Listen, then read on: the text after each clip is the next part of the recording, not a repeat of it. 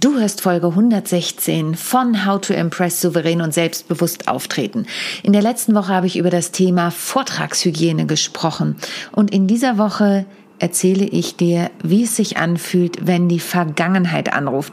Die hat tatsächlich diese Woche zweimal angerufen, einmal privat, da bin ich eher auf sie gestoßen, anstatt dass sie angerufen hat, und einmal beruflich. Und was es damit auf sich hatte, Darüber berichte ich dir in der heutigen Folge. How to Impress souverän und selbstbewusst auftreten.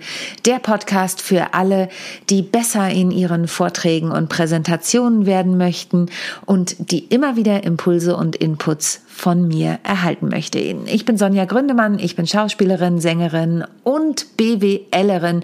Diese Kombination gibt's nicht so oft, aber wenn du mir schon eine Weile folgst, dann weißt du, was es so besonders macht. In diesem Sinne viel Spaß bei der neuen Folge. How to Impress. Souverän und selbstbewusst auftreten im Leben und auf deiner Businessbühne. Hier bekommst du Tipps und Tricks rund um das Thema Wirkung, Auftritt, Stimme, Kamera und die Businessbühne. Ich bin Sonja Gründemann, die Expertin für deinen erfolgreichen Auftritt und berichte dir aus der Praxis für die Praxis. Immer nach meinem Motto, perfekt muss nicht sein, echt ist schöner. Herzlich willkommen zu einer neuen Folge von How to Impress. Und bevor ich gleich einsteige, habe ich eine Bitte an dich. Wenn dir der Podcast gefällt, dann erzähl es bitte weiter. Ähm, nimm dein Netzwerk und empfiehl ihnen diesen Podcast. Ich weiß, nicht jeder hört Podcasts, aber damit ich auch möglichst viele Menschen mit meiner Message erreichen kann, ist es doch schade, wenn die Menschen gar nichts davon wissen, dass es den Podcast nicht gibt. Also von daher meine große Bitte an dich, berichte Menschen von diesem Podcast, damit sie da auch reinhören. Vielleicht weißt du auch, dass ich einen zweiten Podcast habe, den Sisters of Comedy Podcast. Da kommen ungefähr alle zwei Wochen Interviews mit weiblichen Comedians raus. Wir reden über ihre Tätigkeit auf der Bühne und ihr Verhältnis zu den Sisters of Comedy, einer Vereinigung, die einmal im Jahr bundesweit zu, zum guten Zweck einen Auftritt macht. Ähm, Darüber sprechen wir auch, also auch immer sehr nette Interviews, um auch mal hinter die Kulissen von weiblichen Comedians zu gucken. Genau, den darfst du natürlich auch weiterempfehlen. Heute ist mein Thema, wenn die Vergangenheit anruft. Und bei mir war es tatsächlich so, dass sie einmal angerufen hat und einmal ja, ich will nicht sagen angeklopft, ich habe mich zu ihr begeben sozusagen. Und das erste war, dass mich ein Theater angerufen hat. Ähm, ich habe zwar in diesem Theater vor vielen Jahren nicht gespielt, sondern in dem Schwestertheater. Aber da habe ich das gleiche Stück gespielt, was da jetzt gerade stattfindet. Und ähm, eine Freundin rief mich an und sagte, du, die brauchen unbedingt jemanden, der da heute Abend einspringt. Und dann habe ich gesagt, äh, ich nicht. Und dann kam, wieso nicht? Ich sage, weil das 15 Jahre her ist, dass ich das Stück gespielt habe. Ja, rufst du sie an oder soll ich sie anrufen? Ich sage, lass mal, ich rufe sie an. Ich kenne sie ja von früher. Ich kläre das schon. Und dann habe ich die angerufen und sie, bitte, Sonja, bitte, bitte hilf uns aus. Und ich sage, nee, das mache ich nicht. Ich mache das nicht, ähm, das ist zu lange her. Ja, wir brauchen doch nur jemanden, der da tänzerisch elegant über die Bühne ein paar Sachen und an die Stelle und vielleicht auch mitsingt. Ich sage, und da sind zwei Worte, die passen bei mir nicht dazu, nämlich tänzerisch und elegant in dieser Kombination. Da bin ich nicht die Richtige. Doch, bitte, bitte, bitte, bitte. Und dann habe ich gesagt, komm, gib mir zehn Minuten, ich denke nochmal drüber nach. Frag mich nicht, was mich geritten hat. Sicherlich gab es da die eine Stimme, die gesagt hat, na ja, du hast ja immer gern gespielt. Und dann gab es die andere Stimme, die gesagt hat, auf keinen Fall, Sonja, du hast auch gar keine Zeit. Das Ende vom Lied war, ich habe sie nach zehn Minuten angerufen habe gesagt, ich bin um 14 Uhr da. Naja, und dann war es so, um das kurz zusammenzufassen, ich saß da im Publikum und habe zugeguckt, wie das Ensemble versucht hat, die Person, die ausgefallen ist, zu ersetzen. Also das Ensemble hat sich selbst ähm, die Choreografien so umgebaut, dass niemand gebraucht wurde, was auch total sinnvoll war, denn diese Choreografien sind sehr tänzerisch und die hätte ich auf gar keinen Fall bedienen können. Weder in dieser kurzen Zeit noch wahrscheinlich in einer längeren Zeit, äh, denn meine tänzerische Eleganz ist wirklich nicht vorhanden, zumindest nicht was Bühnentanz angeht. Ich war in der Nicht-Tänzerklasse in der Ausbildung, also so viel mal dazu. Ähm, ich kann mich zwar bewegen, aber nicht tänzerisch elegant. Nicht mehr. Über 40 verändert sich das ja auch. Ähm, naja, und dann saß ich da so im Publikum in einem wunderschönen Theater hier in Hamburg und habe gedacht, nee, das ist es auch nicht mehr. Ich gebe das offen zu, das ist es nicht mehr. Die brauchen mich nicht und ich brauche das da auch nicht mehr. Das ist nicht mehr mein Ding. Und diese Erkenntnis zu bekommen, war irgendwie auch gut.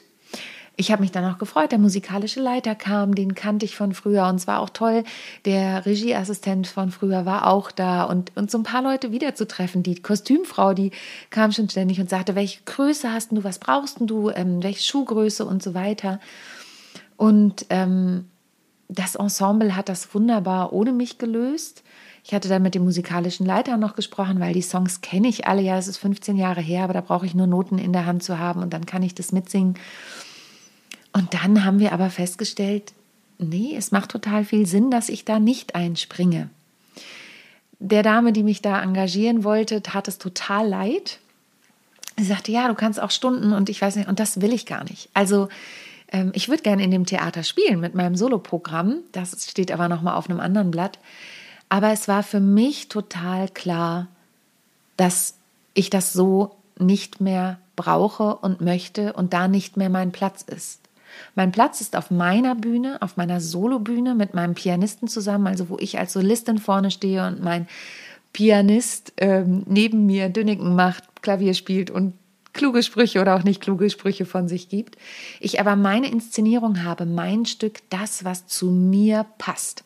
Und was das mit deinem Vortrag auf sich hat, das erzähle ich dir gleich noch. Also Fazit, ich stand am Ende nicht am Abend auf der Bühne und das war vollkommen okay so.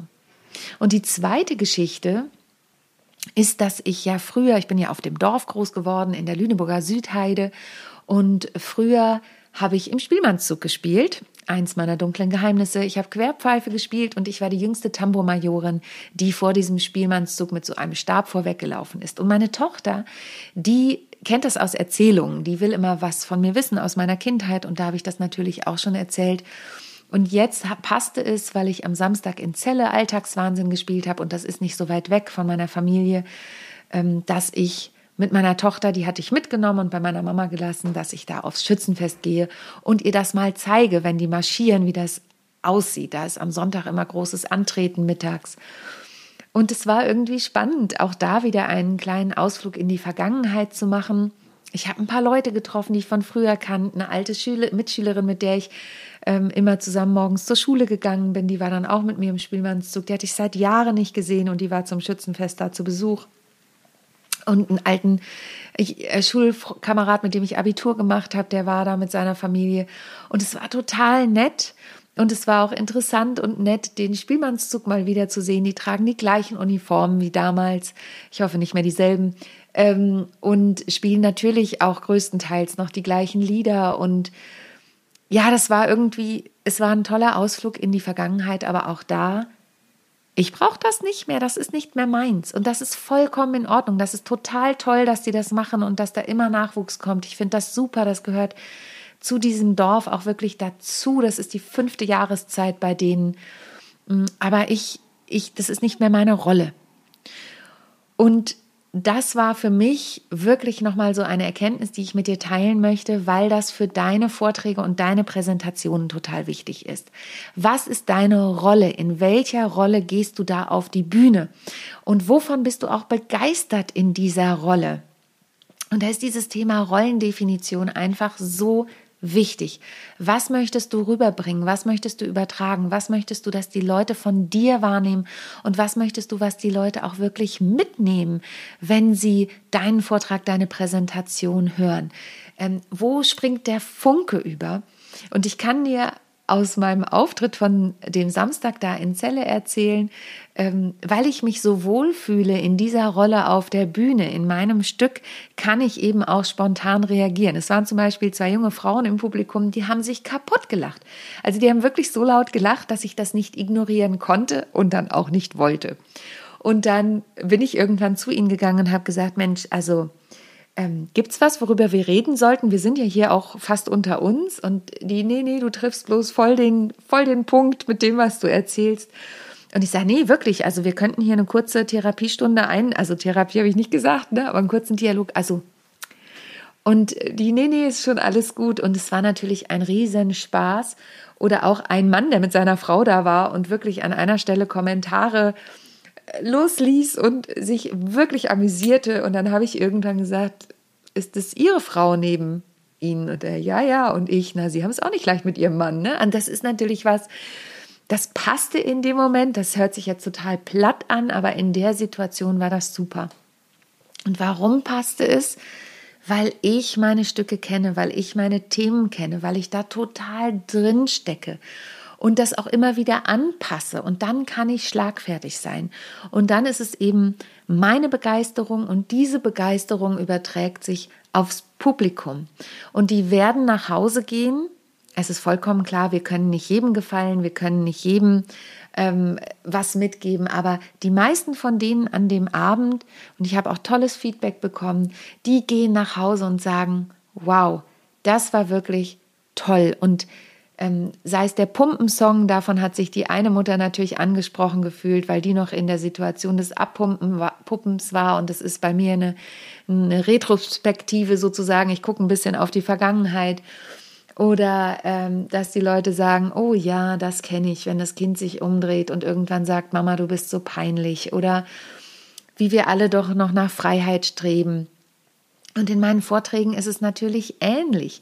Da geht es darum, dass ich die Themen, für die Themen brenne, über die ich da spreche, sei es Storytelling, dass ich erzähle, wie Geschichten hergestellt werden und wie, wie man die richtigen findet und woher ich meine Geschichten finde und woher Sie meine Geschichten finden können, wenn das da ein Fachpublikum ist und, und auch kein Fachpublikum ist. Also es geht immer darum, dass die Menschen was mitnehmen und das können sie eben nur, wenn du begeistert bist.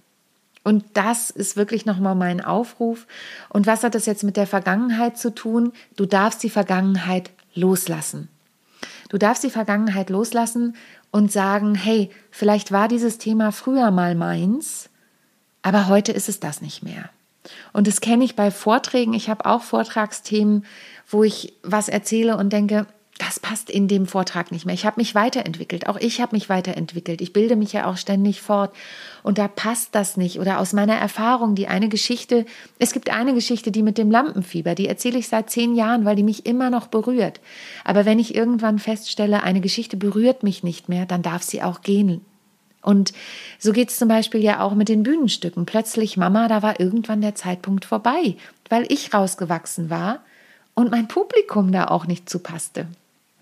Und deswegen, wenn die Vergangenheit anklopft und dein Bauchgefühl sagt von Anfang an, oh nee, so richtig gut fühlt sich das nicht an, dann bleib auch dabei. Es war gleich der richtige Impuls in dem Fall, wenn ich an das Theater zurückdenke, ja, gab es doch noch eine Stimme in mir, die gesagt hat, hm, nee, aber vielleicht ist da ja doch noch was dahinter. Und dann war es auch okay. Ich bin da wirklich nach diesen anderthalb Stunden im Theater beschwingt rausgegangen. Ich hatte noch einen Termin mit meiner Mastermind, da hatte ich schon gesagt, wahrscheinlich komme ich nicht. Da bin ich dann von unterwegs rein, das war total cool. Und ich bin da überhaupt nicht mit einem schlechten Gefühl rausgegangen, sondern eher mit einem Gefühl, ja, es war richtig. Es war richtig, das gehen zu lassen. Und das wünsche ich dir, dass du auch, wenn du deine Vorträge anguckst, deine Präsentationen anguckst, für dich entscheiden kannst, das kann ich gehen lassen. Das passt nicht mehr zu mir, das passt nicht zu meiner Rolle. Und wo sind denn eigentlich die Punkte, wo sind vielleicht auch die neuen Geschichten, die ich da einbauen kann? Wo traue ich mich vielleicht auch mal was ganz Neues auszuprobieren und anstatt in die Vergangenheit zu gehen, ein Stück in die Zukunft zu gucken und zu sagen, hey, Meinen Vortrag, den möchte ich mal ein bisschen anders gestalten. Ich möchte weg von dem drögen 0815 Zahlen, Daten, Faktenkram hin zu lebendigen Emotionen, die ich übertrage und die sich nachgewiesenerweise bei den Menschen besser verankern. Und solltest du dafür eine Unterstützung suchen, dann schreib mir einfach eine Mail oder buch dir eben einen kostenfreien Kennenlerntermin dann quatschen wir einfach mal, was für dich in Frage kommt, wo ich dich unterstützen kann, wo ich dein Unternehmen gegebenenfalls auch unterstützen kann. Wenn du was hast, worauf wir aufbauen können, super. Wenn du was Neues hast, gibt es da natürlich auch absolut die Möglichkeit dafür.